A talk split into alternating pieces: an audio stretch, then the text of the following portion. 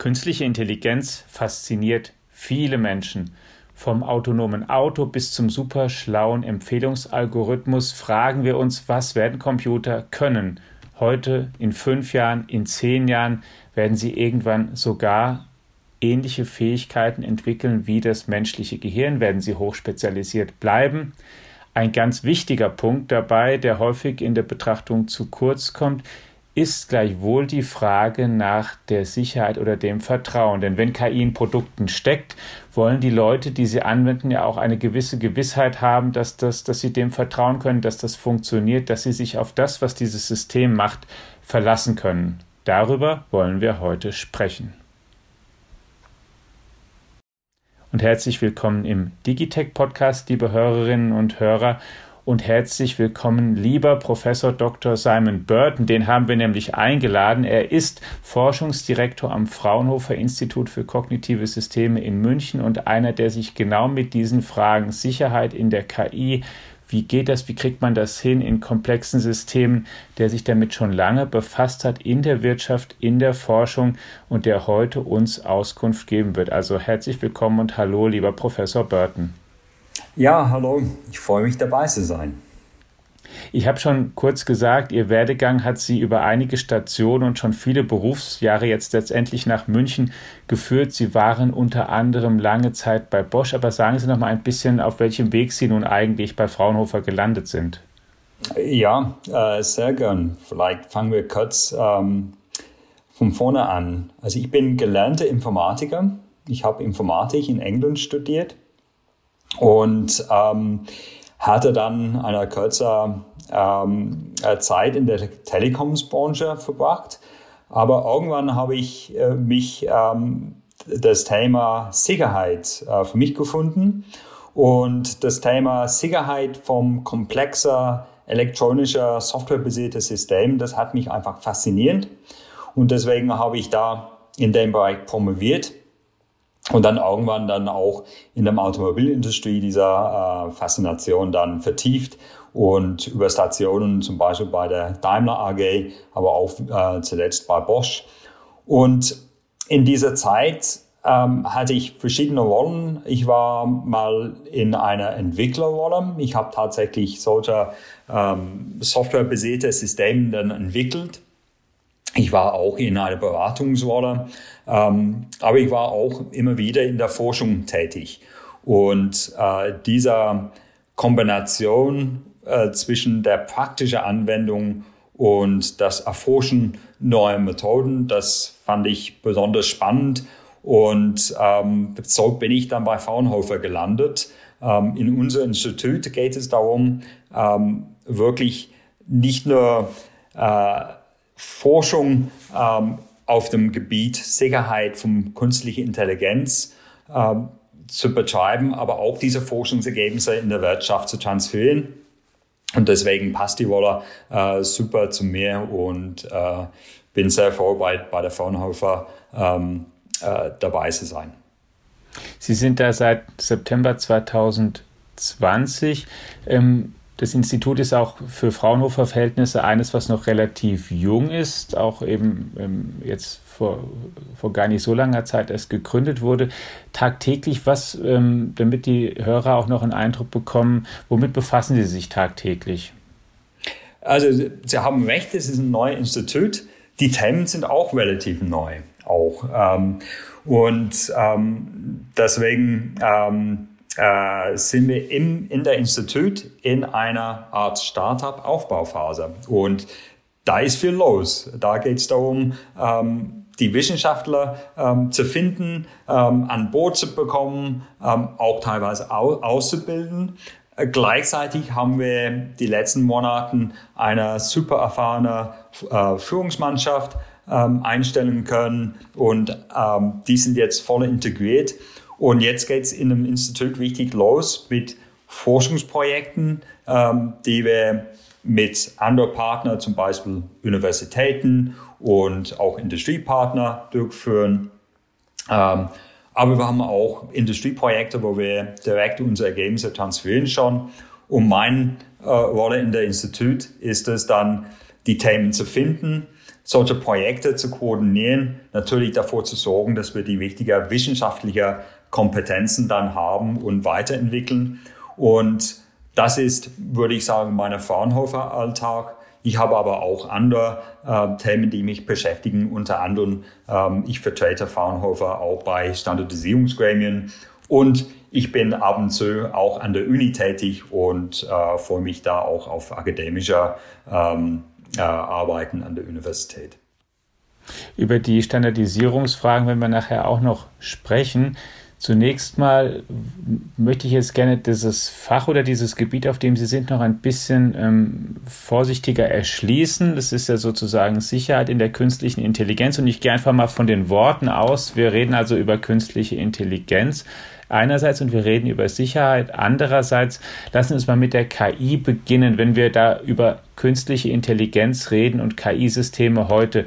Womit beschäftigen wir uns denn da, wenn Sie es mal vergleichen mit ähm, der Intelligenz, wie sie zum Beispiel Sie und ich haben oder wie sie ein, ähm, ein Orang-Utan vielleicht hat? Ja, also es ist eine gute Frage, weil dieser äh, Begriff künstliche Intelligenz weckt erstmal sehr viel ähm, Emotionen und Assoziationen auf. Ja. Jeder hat irgendwie äh, die Science-Fiction-Filme gesehen, ähm, äh, die mal eine ähm, schöne oder weniger schöne Perspektive darstellen um künstliche Intelligenz. Äh, das Begriff ist sehr weit gefasst. Ähm, bei uns im Institut, wir fokussieren auf ähm, sogenannte superphysische Systeme, die sind ähm, typischerweise mechatronische Systeme, die irgendeine physikalische Aufgabe erledigen. Und diese Aufgabe kann sein, dass ähm, einer äh, selbstgesteuerte Roboter eine Palette vom einen Teil einer Fabrik in einen anderen Teil dann verbringt. Oder es ist vielleicht eine Auswertung von ähm, äh, Bildaufnahmen in der Medizintechnik oder ist es eben der, der Steuerung eines autonomes äh, fahrenden Autos. Und ähm, wo spielt künstliche Intelligenz hier eine Rolle? Solche Systeme brauchen eine gewisse Fähigkeit, ihre Umgebung wahrzunehmen und auf Basis dieser Wahrnehmung irgendwie die richtigen Entscheidungen zu treffen. Und durch die zunehmende Komplexität der Funktionen, die wir vom solchen System dann erfordern, ähm, kommen wir mit traditioneller softwarebasierter Ansätze nicht weiter. Und deswegen setzen wir dann künstliche Intelligenz dann ein. Aber und das ist eben wichtig. Die künstliche Intelligenz für unsere Klasse vom System setzen wir für sehr spezifische Aufgaben ein. Das nennt man auf Englisch Narrow AI. Das heißt, für eine sehr eng definierte Aufgabe gibt es einen Satz von mathematischen Methoden, wo ich eine Funktion auf Basis von Daten erlernen kann und nicht mehr wie in der Vergangenheit diese Funktion dann im Detail ausprogrammieren muss. In der Vergangenheit musste ein Softwareentwickler sich Gedanken darüber machen, genau welche Schritte müssen dann durchgeführt werden in einem Algorithmus, damit ich eine gewisse Funktion dann ausüben kann. Heutzutage mit dieser künstliche intelligente Ansätze können wir repräsentative Daten sammeln und anhand dieser Daten dann das, das, das, das gewünschte Funktion dann erlernen. Und ähm, äh, der, der Tucken dabei ist, ich muss eben die wichtigen Daten haben. Also künstliche Intelligenz ist nicht irgendeiner ähm, ähm, äh, so magischer ähm, äh, Geist, äh, der äh, irgendwelche die gleiche Art von Intelligenz äh, wie Sie und ich haben. Ähm, das ist einfach eine mathematische Funktion, gesteuert durch Daten, der, die, wo die Daten gezielt ausgewählt sind, um eine gewisse ähm, Zielfunktion abzubilden. Und darum geht es dann bei uns. Und als ein Unterschied, den haben Sie schon angesprochen, zu, zu ähm, früheren oder traditionelleren Ansätzen. Sie ist eben heute, dass sie nicht mehr alles genau einprogrammieren, sondern sie benutzen dann lernende KI-Systeme, das, was sich so hinter künstlichen neuronalen Netzen verbirgt oder Deep Learning hinter solchen Begriffen. was den, den Vorteil hat, dass sie eben da zum Teil einfach mehr machen können. Die sind einfach, ähm, die können heute Sachen, die früher Systeme nicht können, aber sie können als Nutzer oder Entwickler dann zum Teil auch es schwerer nachvollziehen, als wenn sie es genau programmieren. Da wissen sie ja, was sie da gemacht haben und im Prinzip wissen sie, was für was zuständig ist. Und bei so einem neuronalen Netz ist es ja immer in einem gewissen Sinne auch ein, eine Art Blackbox. Die wissen ja manchmal nicht so genau, okay, was, ähm, da kommt dann was raus, aber warum ist das ähm, Programm das jetzt genau so kann, das ist einer der entscheidenden Unterschiede dabei, oder? Das ist richtig. Und ähm, im Prinzip dieser System lernen ihre Funktion auf Basis dieser Daten dadurch, dass sie bestimmte Assoziationen in den Daten finden. Manche dieser Assoziationen sind klar definiert, wenn wir vom sogenannten Labeled Daten reden. Da würden wir dann viele Bilder dann äh, produzieren und einer Kreis oder Quadrat ähm, von jedem Mensch im Bild zum Beispiel dann erstmal um, äh, umkreisen und das aus Basis nutzen. Ähm, und auf dieser Basis ähm, lernt dann der KI äh, der Funktion, die Funktion. Aber diese Assoziationen können wir nicht so ganz genau steuern. Und es gibt manchmal Effekte in der Daten, die für uns Menschen vielleicht nicht relevant sind, aber wo unsere KI-Funktionen dann schon diese Assoziationen dann aufgreifen und lernen und da ist nicht ganz klar, ähm, ob die tatsächlich relevant sind oder nicht. Auf den ersten Blick, manchmal sind sie nicht relevant, aber es kann sein, dass nach tiefer Betrachtung hat das KI ein Merkmal erlernt, den, worauf wir nicht gekommen wären, aber der doch irgendwie relevant ist. Und das ist ein positiver Effekt. Aber genauso umgekehrt kann es dann echt ähm, äh, nach hinten gehen und es werden dann ähm, ganz ähm, willkürliche Assoziationen gebildet, die wir eigentlich nicht gebraucht hätten und wo ein Softwareingenieur dann nie darauf gekommen wäre, das, das in Betracht zu ziehen. Und diese Assoziationen bringen dann der KI eher durcheinander. Und deswegen die Auswahl der Daten ist sehr wichtig, aber auch ähm, diese Verständnis, was hat der KI tatsächlich gelernt? Ähm, das ist auch ähm, ein Schlüssel äh, dazu, dass wir so vertrauenswürdige KI-Modelle äh, dann bilden können. Und Sie haben schon angesprochen, was viele konkrete Anwendungen sind, an die Sie denken und in deren Bereich Sie da engagiert sind. Sie haben vom Gabelstapler gesprochen, der in einer gewissen Umgebung sich eben diese Umgebung erkennt und in der auch autonom agiert, eben bei der Paletten zum Beispiel dann da verbringen kann. Ein anderes Beispiel haben sie auch schon, haben wir auch schon kurz angetippt, ähm, was sehr viele Menschen natürlich sehr fasziniert, autonomes Fahren. Da arbeiten ja alle großen Autohersteller mittlerweile dran und es ist, ähm, gebe ich auch zu was, was mich auch sehr fasziniert, ob das denn eines Tages wirklich gelingt, weil da immer da ja wirklich ähm, noch, noch mehr kommt als bei einer normalen KI, finde ich immer mit dem Empfehlungsalgorithmus. Da ist ja wirklich es so, wenn man das mal geschafft hätte, hätte man ja wirklich ein, ein autonomes Objekt, was in einer ziemlich komplexen Umgebung wie der Straßenverkehr mit, mit Menschen, die irgendwie rumlaufen und großen und kleinen und dann fällt ein Ball auf die Straße und da fahren andere Autos und Laster und also eine, eine wirklich komplexe Situation. Man hätte dann ein künstliches System, was sich dort irgendwie zurechtfindet. Also ein ähm, wäre eine sehr, sehr große Leistung. Aber sagen Sie mal, wo wir da heute eigentlich realistischerweise wirklich stehen, wenn es ums autonome Fahren geht. Ja, also ich, ähm, ich glaube, ähm, vor ein paar Jahren äh, ähm, hat man sich sehr viel versprochen. Ähm, aus ähm, die ersten Durchbrüche bei der maschinellen Lernen dann ähm, in den letzten Jahrzehnten gekommen sind. jetzt äh, hat sich alles etwas relativiert. Wir haben nicht so schnell die Fortschritte gemacht, ähm, wie man am Anfang gedacht hat. Bin aber noch zuversichtlich, dass wir das dann hinbekommen.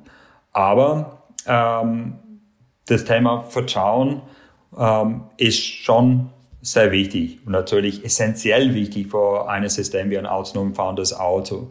Wenn wir nicht vertrauen können, dass dieser Auto dann im komplexen Verkehr sich sicher verhält und keine unnötige Risiko nicht nur für die Insassen, aber auch für andere Verkehrsteilnehmer dann ähm, darstellt, dann ist es unverantwortlich, so ein System auf die Straße zu bringen. Und was wir gesehen haben mit den ähm, mit der aktuellen Generation vom maschinellen Lernen Algorithmen, dann erreichen wir sehr schnell eine gewisse Performance, was sehr beeindruckend ist.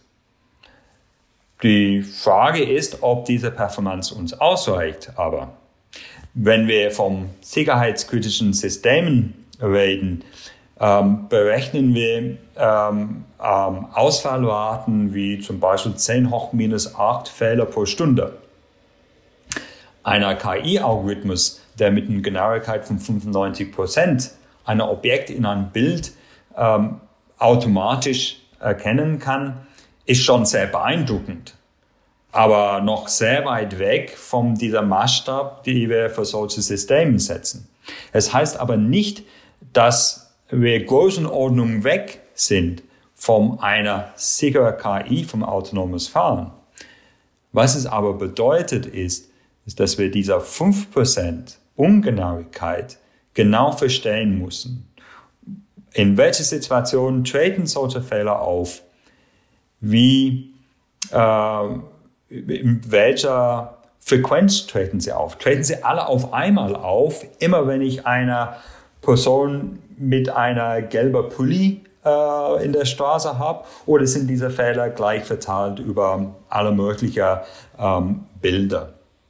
Und was sind die Ursachen für diese Fehler? Und dieser Verständnis der Schwachpunkten und der Schwachstellen dann in der KI-Algorithmus, das ist essentiell, weil wenn wir die verstanden haben, dann können wir vielleicht Maßnahmen ergreifen, um diese Fehler dann zur Laufzeit zu mitigieren. Zum Beispiel, wir haben auch vielleicht einen Radar-Sensor oder einen LIDAR-Sensor und wir können dann eine redundante Berechnung machen. Ähm, oder wir können dann besser verstehen, wie, wie wir diese Restfälle dann reduzieren können. Also deswegen ähm, äh, war in der klassischen KI-Community oft der Fokus darauf, diese Performance stetig nach oben zu bringen, vom 80% auf 85% oder auf 90% und 95%. Aus der Safety Community, woher ich komme, wollen wir verstehen, ja, was für Fälle sind die dann? Ja, und was sind die Ursachen? Und kann ich mit dieser einzelnen Fälle zurechtkommen und trotzdem auf dem Systemebene sicher bleiben? Und das ist einfach ein anderer Betrachtungswinkel, was wir als Sicherheitsingenieur dann in das ganze Thema dann reinbringen. Mhm. Bevor wir jetzt auf den konkreten Fall dann noch näher eingehen, das werden wir auf jeden Fall tun noch, was ähm, was sie nämlich heute schon wissen, sozusagen, was bei den Autos, also woran es liegt oder was sie eben noch nicht rausgefunden haben. Nochmal einen Schritt zurück über KI und was KI heute ist, haben wir jetzt gesprochen. Jetzt haben Sie schon selbst über Safety und, und, und Sicherheit haben Sie ähm, sich jetzt schon mal mit eingeführt, aber nochmal ein bisschen allgemeiner, wenn Sie von Sicherheit reden, von so einem System, was muss ich mir darunter vorstellen? Sind das mathematische Größen, Richtwerte, ähm, die Sicherheit ausdrücken? Ist das was ähm, Allgemeineres? Wo ist, wenn Sie über Sicherheit und KI reden, was meinen Sie da genau mit? Das ist eine super Frage, weil ähm, äh, mit jedem, mit dem ich spreche ähm, äh, und äh, jeder, den ich diese Frage stelle, ähm, gibt mir eine andere Antwort. und ähm, äh, das zum Beispiel, es gibt, ähm, fangen wir ganz oben an, ja, also das, das Sicherheit und Vertrauen. Macht das System das, was wir von so einem System erwarten würden? Oder ähm, anders ausgedrückt, ähm, äh, ähm, äh, kann das System unnötig nicht tolerierbaren Risiken dann einführen. Ja, das ist halt, und mit diesen Themen verbunden sind manchmal ganz ähm, äh, grundlegende ethische Fragen damit verbunden. Wie viel Kontrolle habe ich über das System? kontrolliere ich das System oder das System mich? Das sieht man in den sozialen Netzen. Ähm, bilde ich mir meine eigene Meinung oder äh, wird meine Meinung beeinflusst von irgendwelchen Chatbots und anderen Algorithmen ähm, im Internet? Auch das Thema ähm, äh, Fairness, Diskriminieren, ja, das kann man dann auch hier mit berücksichtigen. Und ähm, deswegen, es gibt einfach Erwartungshalten, äh, Haltungen an dieses System, die erfüllt werden müssen. Diese Erwartungshaltungen sind nicht immer so präzise ausgedruckt und oft erkennen wir erst nachhinein, dass das System nicht so agiert hat, wie wir das dann vorgestellt hätten. Und auf der einen Seite, wir sehen auf der EU-Ebene, es gibt dieser ähm, KI-Akt, was in der Vorbereitung ist, ähm, wo verschiedene vertrauenswürdige Merkmale vom KI festgelegt werden, wie nicht diskriminieren, ähm, äh, Robustheit und Fairness und andere Merkmale. Aber auf der anderen Seite, als Sicherheitsingenieur, ich muss in der Lage sein, eine technische Prüfung durchzuführen. Ich muss in der Lage sein, zu argumentieren, dass dieses technische System bestimmte Merkmale hat. Und deswegen brauchen wir eine Übersetzung zwischen dieser, äh, ich würde sagen, auf der gesellschaftlichen Ebene das System, an dann auf mathematische Merkmale, die wir tatsächlich überprüfen können und beeinflussen können auf der KI-Ebene. Und dieser Brücke, das muss erst gebaut werden. Und je nachdem, mit wem man spricht, äh, ist man auf der einen oder anderen Seite der Brücke. Und ich versuche mich als äh, Übersetzer äh, dann zu agieren, damit ich diese beiden Welten dann zusammenbringe. Wie können wir dann dieser diese allgemeine Erwartungshaltung dann in irgendwelche technische Merkmale umsetzen, ähm, die wir dann tatsächlich sicherstellen können. Das ist ja vermutlich auch je nach KI-System auch einfach unterschiedlich ähm, feststellbar. Ich stelle mir zum Beispiel es so vor, dass ich, um mal Ihre Wortwahl aufzunehmen, erfüllt das System das, was es soll. Bei einem Auto, bei einem Autonomen, da kann ich es vermutlich durch Betrachten ja einigermaßen feststellen. Ich könnte ja so ein autonomes Auto über eine Teststrecke oder ich könnte ja sogar einen, eine, ein, ähm, einen kleinen Stadtteil oder mit so ein paar Straßen, irgendwie so ein Areal könnte ich ja nachbauen, so als Testgelände ohne Menschen und da könnte ich das Auto durchschicken und dann einfach zuschauen, ob das Auto so fährt, wie ich denke, dass es fahren soll. Ob es eben am Stoppschild hält, an der roten Ampel, ob es bei grün weiterfährt, ob es nicht zu schnell fährt und so weiter. Da kann ich es irgendwie sehen. Wenn ich ein KI-System nehme wie einen ähm, Empfehlungsalgorithmus für, für ein soziales Netzwerk oder sowas, dann kann ich es ja ganz schwer eigentlich nur feststellen, ob der jetzt genau das macht, was er, was er soll, weil ich das sozusagen durch das Verhalten von vielen Menschen, das sehe ich gar nicht, dann ist das das Verhalten von so vielen Menschen, ähm, auf die ja noch ganz andere Einflüsse ähm, sich auswirken als vielleicht nur dieses soziale Netzwerk, dass ich das ganz schwer wahrscheinlich ja nur isolieren kann, oder? Ja, das ist richtig. Und ähm, ähm, auch in dieser EU-Verordnung, was in der Vorbereitung ist, äh, wird unterschieden zwischen verschiedenen Risikostufen von Systemen. Also es gibt äh, Systemen wie ein autonom fahrendes Auto. Das sind die Konsequenzen würde ich wirklich sehr, sehr ähm, äh, kritisch, wenn der KI nicht äh, so agiert, wie es agieren soll.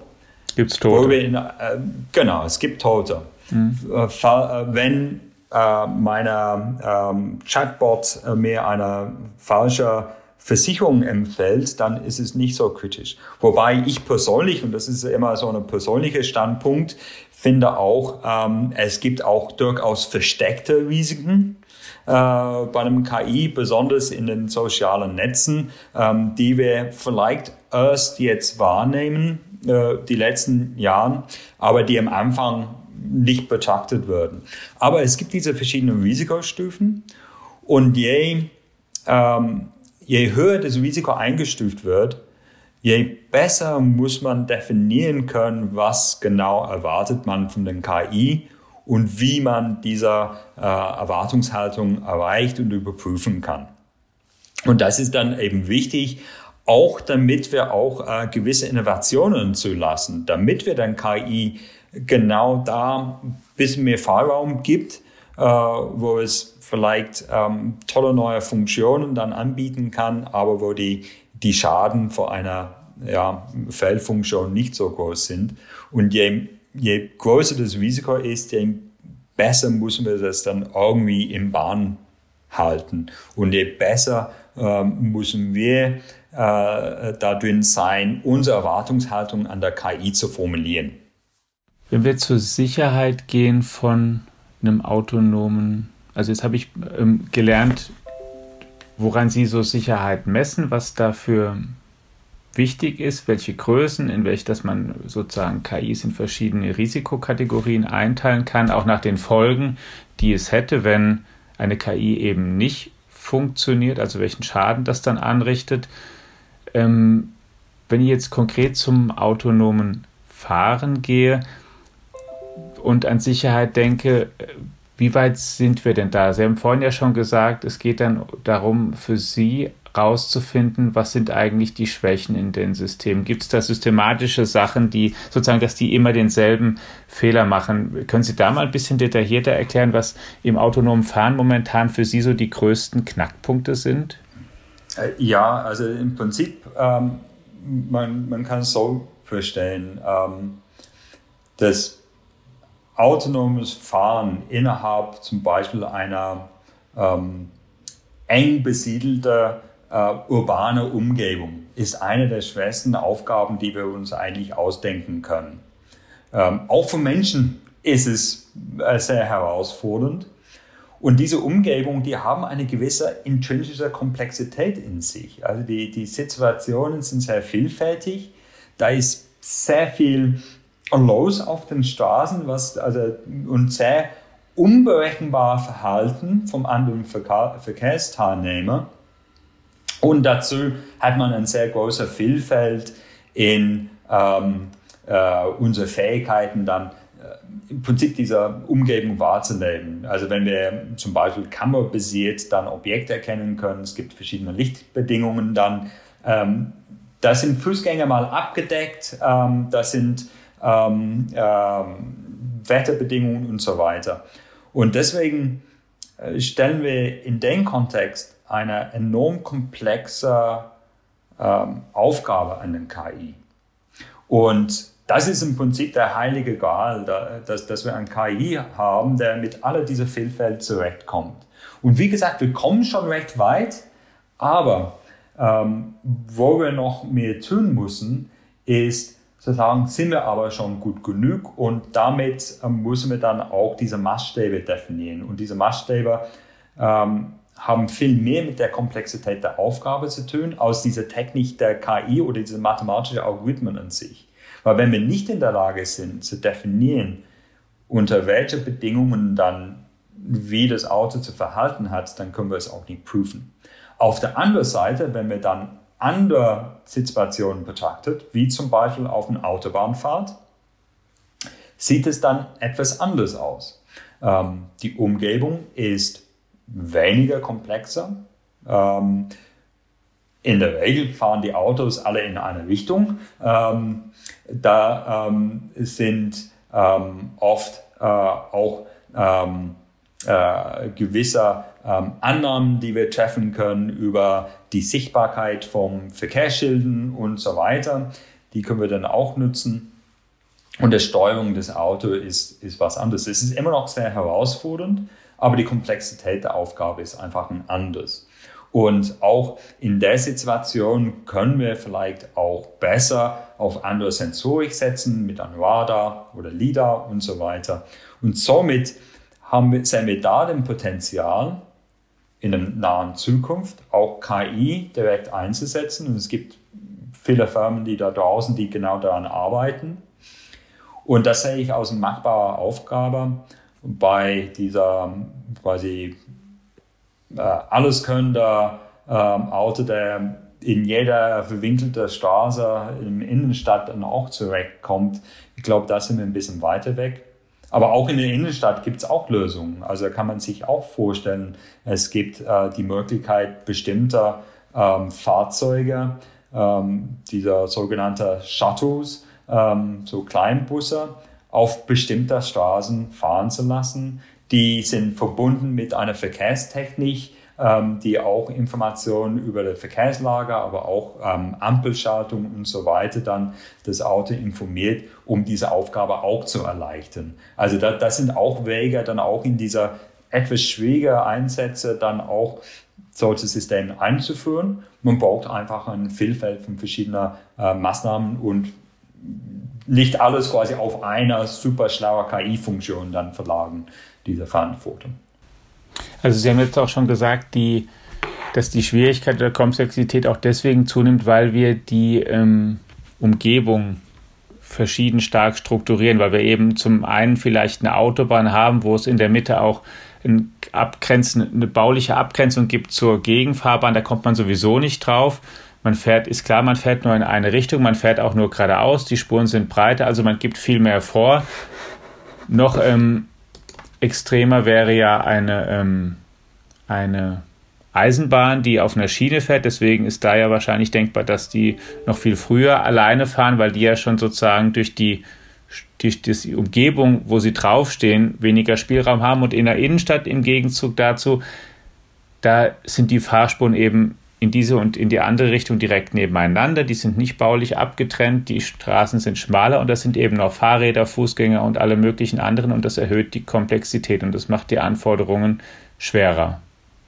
Genau, so mhm. ist es. Und ähm, äh, bei dem Entwurf äh, solcher Systeme muss man eben diese Komplexität auch berücksichtigen.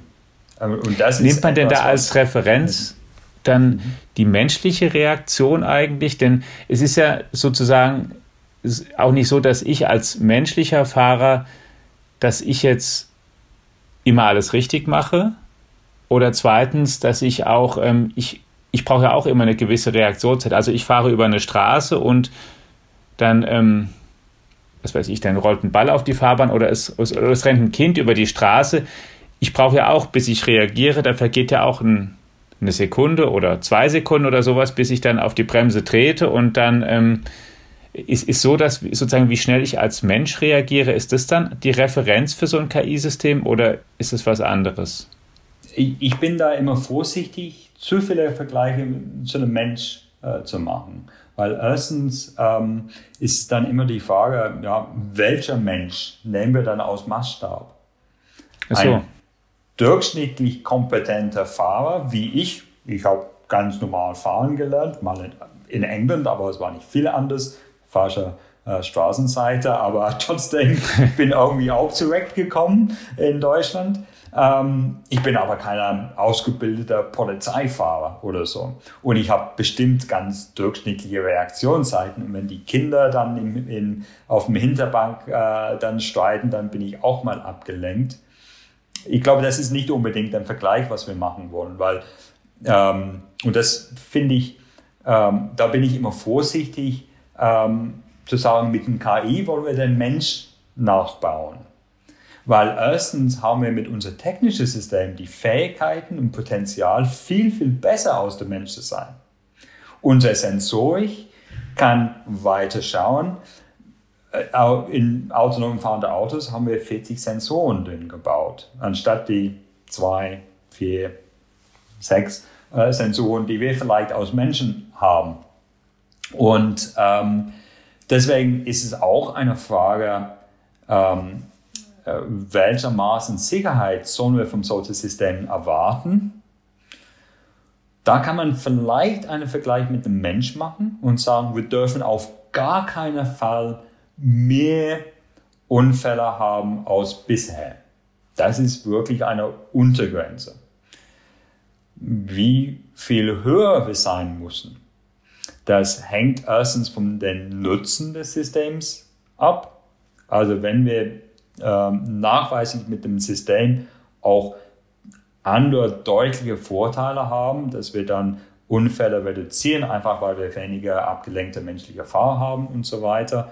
Aber es hängt auch mit den technischen Möglichkeiten ab. Wenn wir dann die Möglichkeit haben, eine äh, Größenordnung besser zu sein als der Mensch. Das sollen wir auch eben anstreben.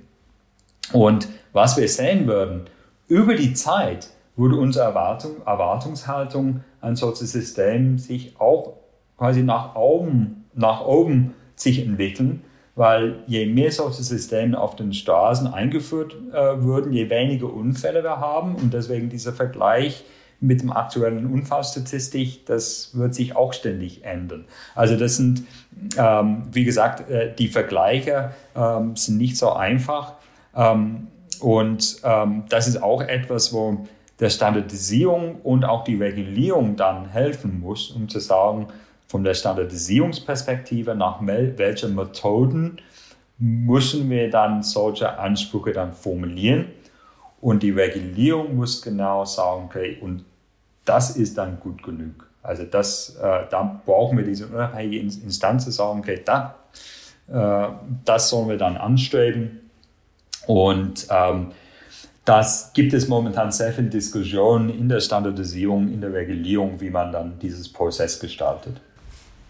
Wenn ich es richtig mitbekomme, gibt es zwischen den Autoherstellern momentan, ja, ähm, ich würde es mal nicht Richtungsstreit nennen, aber es gibt ähm, verschiedene Ansätze, wie die versuchen, das zu realisieren. Und einer, der sich ein bisschen abhebt gerade, ähm, bitte korrigieren, wenn es ähm, ähm, nicht stimmt, ist Tesla, die ja verstärkt jetzt darauf setzen oder sagen, wir machen ähm, alles mit Video oder viel mit Video und sich ein größeres, noch ein größeres Supercomputer-Cluster eingerichtet haben und ähm, versuchen eben damit das zu machen. Und es gibt sozusagen eine, eine andere, ich weiß nicht, ob man sagen kann, eine andere Schule, aber ein anderer Ansatz, der sagen kann, nee, wir brauchen eigentlich Autos mit LIDAR und Radar und mit Kameras vielleicht, also die auch mehr, bisschen mehr Redundanz einfach drin haben, damit wenn so ein, ein ähm, ein Element ausfällt, dass man eben noch was hat, wie in, einem technisch, wie in jedem technischen System,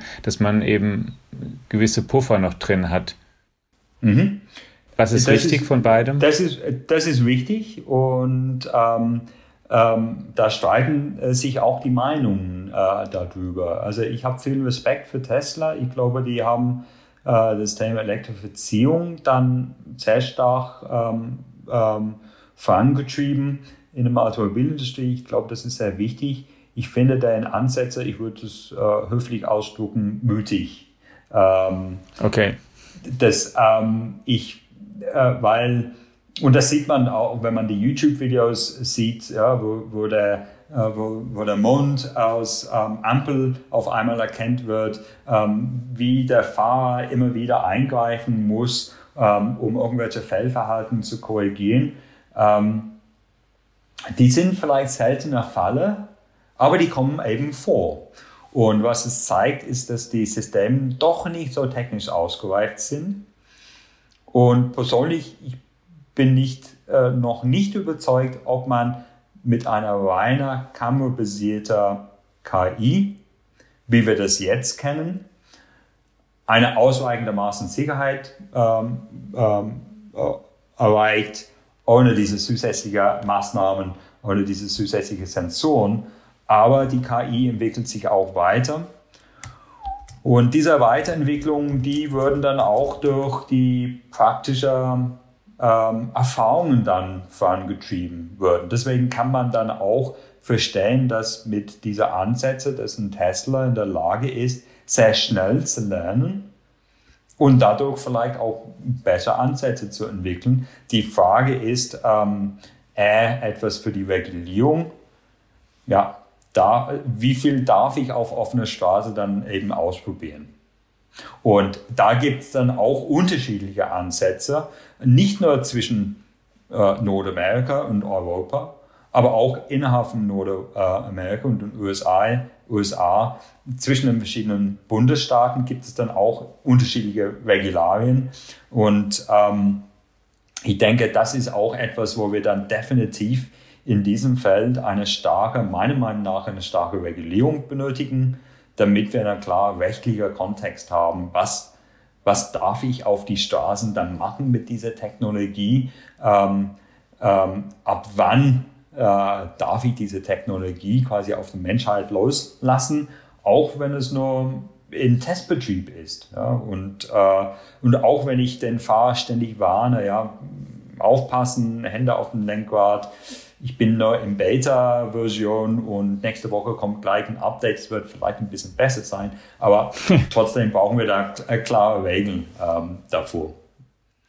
Jetzt ähm, möchte ich das Feld gerne ein Stück weit verlassen und auf das andere Thema kommen, was Sie auch noch angesprochen haben, vorhin schon und immer wieder angetickt haben, nämlich ähm, Standardisierung. Also auch in der künstlichen Intelligenz, wie in vielen anderen Industriebereichen, gibt es Gremien oder setzen sich Leute zusammen, die bestimmte Normen, Standards festlegen, weil das auch in der KI eben hilft, ähm, um so einen Markt zu erschließen, weil es dann einfacher ist für Unternehmen in dem Markt im zu konkurrieren, weil es für Kunden einfacher ist, das mit anderen Produkten aus anderen Bereichen zu verbauen, wenn man bestimmte Standards hat.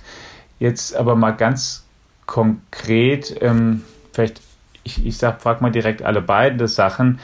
In diesen Gremien, wer sitzt denn da außer Ihnen und über was reden Sie denn da eigentlich? Ja, also das ist eine gute Frage. Ich komme gerade aus einer, genauso einer Gremium. Ähm, ich leite äh, persönlich einer Gremium, der beschäftigt sich mit der Sicherheit vom KI für Straßenfahrzeuge. Und ähm, jetzt ist die Frage, wer sitzt dann da dabei? Ähm, das sind in der Regel für, für diese Art von vom Standards wirklich die technischen Experten aus, typischerweise aus der Industrie.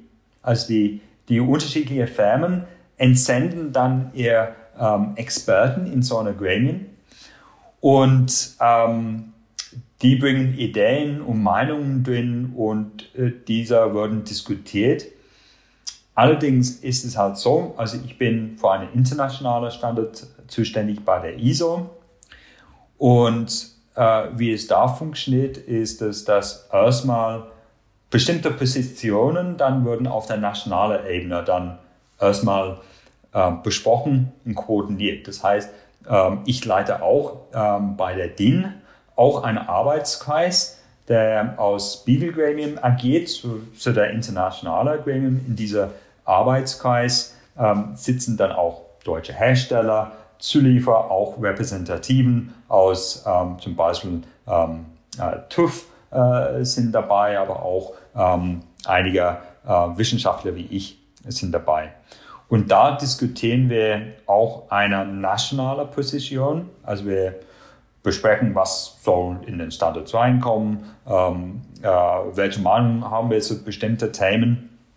Die werden erstmal national abgestimmt und dann auf der internationalen Ebene, anstatt die einzelnen Firmeninteressen dann zu vertreten, vertreten dann die Experten ihre nationale Interessen. Und das sorgt davor, dass man nicht dieser direkten Durchstich hat von einer direkten äh, Firmeninteresse, was dann direkt in der Standard landet. Das muss schon mindestens auf diese zwei Ebenen dann abgestimmt werden.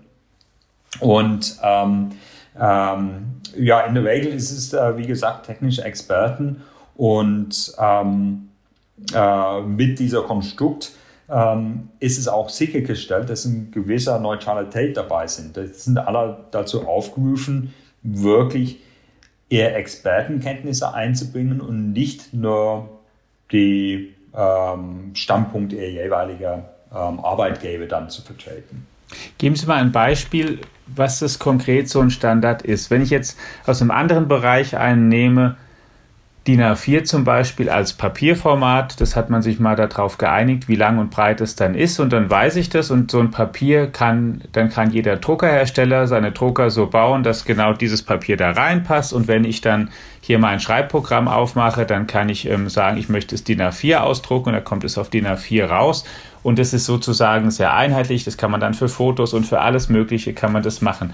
Sowas wie DIN A4 bei Papier, was wäre denn sowas wenn man das so, so ein Beispiel aus der KI ja, leider ist es nicht ganz so einfach. Das dachte ich mir. Wie beim äh, Papier, aber ähm, das sind aus, aus Beispielen, äh, die da diskutiert werden. Ähm, erstens müssen wir uns darauf einigen, ähm, um welche, welche Eigenschaften einer KI-Funktion betrachten wir als sicherheitsrelevant überhaupt.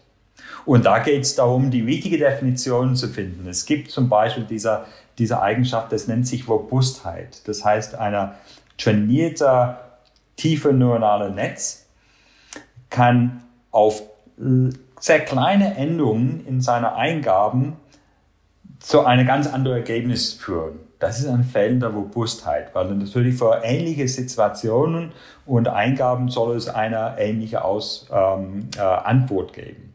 Und deswegen diese Thema Robustheit, da definieren wir zum Beispiel, welche Rolle spielt es dann für die Sicherheit und ähm, wie würden wir das dann überprüfen? Wie würden wir dann festlegen, ob diese Robustheitseigenschaft dann ausreicht? Gibt es bestimmte Metriken, die wir dazu einsetzen können? Gibt es technische Analyseverfahren, die wir verwenden können? Wenn wir das testen, äh, nach welchen Kriterien testen wir?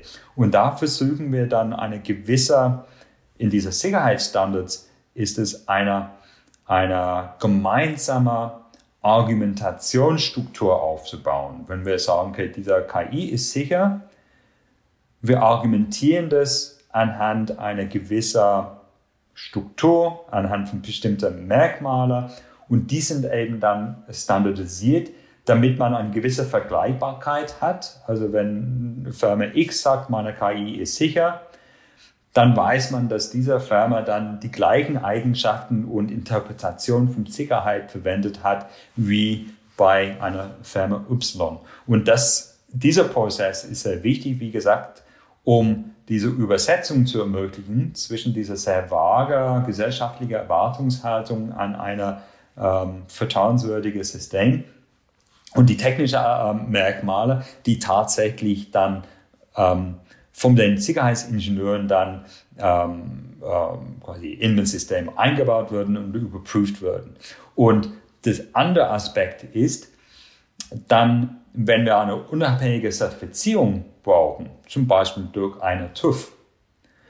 Sie müssen dann einen Katalog an Kriterien haben, die Sie dann abprüfen können. Und diese Kriterien ähm, würden dann auch festgelegt. Manchmal sind es technische Merkmale, manchmal äh, geht es darum, ähm, zu prüfen, prüfen, ob man die, das richtige Entwicklungsprozess angewendet hat. Hat man an alles gedacht während der Entwicklung so eines Systems? welche Testverfahren hat man angewendet? Ja, wie, wie sorgfältig ist man mit den Testergebnissen umgegangen zum Beispiel? Und die sind auch ähm, Merkmale, die in solche Standards dann festgelegt werden. In den Gremien wird es so Standards, werden die wirklich komplett international erarbeitet? Also da sitzen Europäer, Amerikaner und Chinesen, Inder, sitzen alle drin und versuchen sich alle auf eins. Das funktioniert nach wie vor? Ja, es ist ähm, äh, eine faszinierende Aufgabe für mich als theoretischer Informatiker, so eine Gradient zu leiten, weil auf einmal sind ganz andere Fähigkeiten gefragt. Ähm, da geht es um Feinfühligkeit, äh, da geht es um das aktives Zuhören, weil natürlich da sind Leute dabei aus verschiedenen Kulturen, ähm, die sich ganz anders ausdrücken. Ähm, und äh, rauszuhören, wann hat jedem doch etwas Bedenken. Äh, also ein Amerikaner wird es vielleicht anders ausdrücken wie ein Koreaner. Aber es mhm. ist wichtig, dass jeder seine Meinung da reinbringen kann. Es ist nicht einfach, aber in solcher Gremien gibt es schon eine gewisse Verhaltenskodex erstmal, also wie man sich in solchen Gremien verhalten und ähm, da können Sie sich vorstellen, die anderen Länder werden dann sehr schnell sauer, wenn irgendjemand dann ständig auffällt, weil er ständig zwischenruft oder versucht quasi ähm, äh, immer das Wort zu greifen. Und ähm, ähm, dieser große Sitzung, also in meiner Termin vorhin, waren 50 Vertreter dabei aus, glaube ich, elf verschiedenen Nationen. Und ähm, zwangsläufig muss so eine Sitzung eine gewisse Struktur haben. Da gibt es keinen Raum für spontanes Brainstorming an einer Whiteboard oder mal eine ausführliche philosophische Diskussion. Deswegen die Inhalte in solchen Gremien würden dann auch vorbereitet in sogenannte Subteams, also in kleine Arbeitskreisen, die bestimmte Entscheidungen dann vorbereiten. Diese Arbeitskreise sind auch international besetzt, sind aber kleiner und die gehen dann in die Details rein. Und die können sich dann, also die können dann sich äh, wirklich ähm, stundenlang an einer Tafel äh, stellen und Ideen dann ausdiskutieren und so weiter. Aber irgendwann finden sie dann unter sich Konsens und stellen es dann vor. Deswegen ähm, gibt es dann dieser Konsensverfahren, die beachtet werden müssen. Ähm, ist aber enorm wichtig, weil ohne einer Konsens am Ende ist der Standard auch nichts wert. Und ähm, diese Standards spielen eine sehr wichtige ähm, Rolle ähm, in der Schaffen vom Vertrauen in den Systemen. Und deswegen ähm, sind, sind die, die Teilnehmer immer, haben immer die Interesse, dass dieser Konsens tatsächlich stattgefunden wird. Und ähm, was ich auch dazu sagen muss, die letzten zwei Jahren äh, sollte Granian dann über ähm, Microsoft Teams äh, und Zoom und äh, äh, zu, äh, zu, führen, ähm, ist auch eine Herausforderung. Also das, äh, da äh, soll man nicht unterschätzen, ähm, wie es ist, mal Leute in den Augen zu schauen, den Hand zu geben, beim Kaffee holen, kurz was zwischendurch besprechen, um vielleicht ein Missverständnis wieder auszuglätten und ähm, sich auf den nächsten Thema zu, vorzubereiten. Das ist schon ähm, äh, nicht ganz so einfach. Ich freue mich auf die erste ähm, äh, äh, Face-to-Face-Termine, die wir hoffentlich im Sommer haben. Jetzt hat der alte Werner von Siemens ja schon gesagt, wer die Standards setzt, der holt auch die Märkte. Gibt es denn ähm, in Ihrem Gremium zum Beispiel zwischen Amerikanern und Chinesen da besonders häufig Streit? Und zwar auch aus dem Folgen, dass es ja politisch ähm, ein anderes Verhältnis ist als vor 15 Jahren zum Beispiel?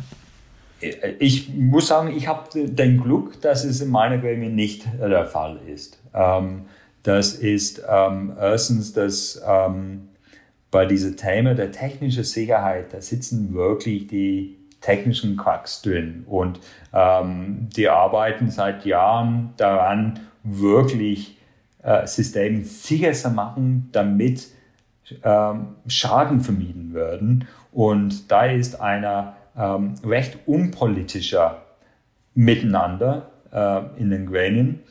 Ich kann aber auch die Bedenken da nachvollziehen und ich würde dann auch nicht ausschließen, dass in anderen Gremien ähm, dass es vielleicht anders ist. Also es gibt auch andere Gremien, die äh, Mobilfunk-Standards äh, ähm, dann bestimmen. Und je nachdem, wie technisch äh, welcher Unternehmen ähm, äh, fortgeschritten sind oder welcher ähm, Ansätze die verfolgen, da gibt es bestimmt ähm, äh, so diese eher so geopolitische ähm, ähm, Einflüsse da drin, weil da, da ist sehr viel im Spiel. Ähm, wie gesagt, äh, bei mir in meinem Gremium, ich habe den Glück, wir haben alle den gleichen Ziel, ähm, unsere Autos sicherer zu machen. Und äh, da haben wir ein recht, äh, ich würde sagen, ähm, äh, Engineering behaftetes Miteinander, ähm, was man sich vom technischen Experten eben erwarten wird. Sagt Professor Dr. Simon Burton. Er ist Forschungsdirektor am Fraunhofer Institut für kognitive Systeme in München und hat heute mit uns gesprochen über künstliche Intelligenz, Sicherheit in der künstlichen Intelligenz und Standardisierung. Ganz, ganz herzlichen Dank, lieber Herr Professor Burton, für Ihre Zeit. Ja, vielen Dank auch für das äh, Gespräch. Und dass Sie uns geführt haben, dadurch, was künstliche Intelligenz heute ist was Sicherheit bedeutet für jemanden wie Sie, dass es nicht was Abstraktes ist oder dass es da abstrakte Kriterien gibt oder gesellschaftliche Werte, die dann aber irgendwie mathematisch greifbar und messbar gemacht werden müssen und bis hin dazu, dass man sich, ähm, damit es funktioniert und überall für Unternehmen vorteilhaft ist, auch international auf bestimmte Standards eben einigt, bei denen dann alle wissen, die gelten, da kann ich mich drauf verlassen, da kann ich dann der Zulieferer sein, der Produzent oder auch der Kunde, der sich dann wirklich reinsetzt und der dann weiß, wo ich hier drin sitze, das ist nach ähm, bestimmten Kriterien von klugen Leuten festgelegt. Darauf kann ich mich auch mal einlassen. So ist es. Liebe Hörerinnen und Hörer, auch Ihnen ganz herzlichen Dank dafür, dass Sie eingeschaltet haben. Einmal mehr in unseren Digitech-Podcast. Natürlich informieren wir Sie nicht nur über künstliche Intelligenz, sondern auch alle anderen technologisch interessanten Themen, nicht nur in diesem Podcast, sondern auch in unseren digitalen und analogen Kanälen, also auf unserer Homepage, den digitalen Zeitungsangeboten und in unserer gedruckten Tageszeitung und Sonntagszeitung. Bleiben Sie uns gewogen ähm, und vor allen Dingen, wie in diesen Tagen, bleiben Sie gesund. Ciao.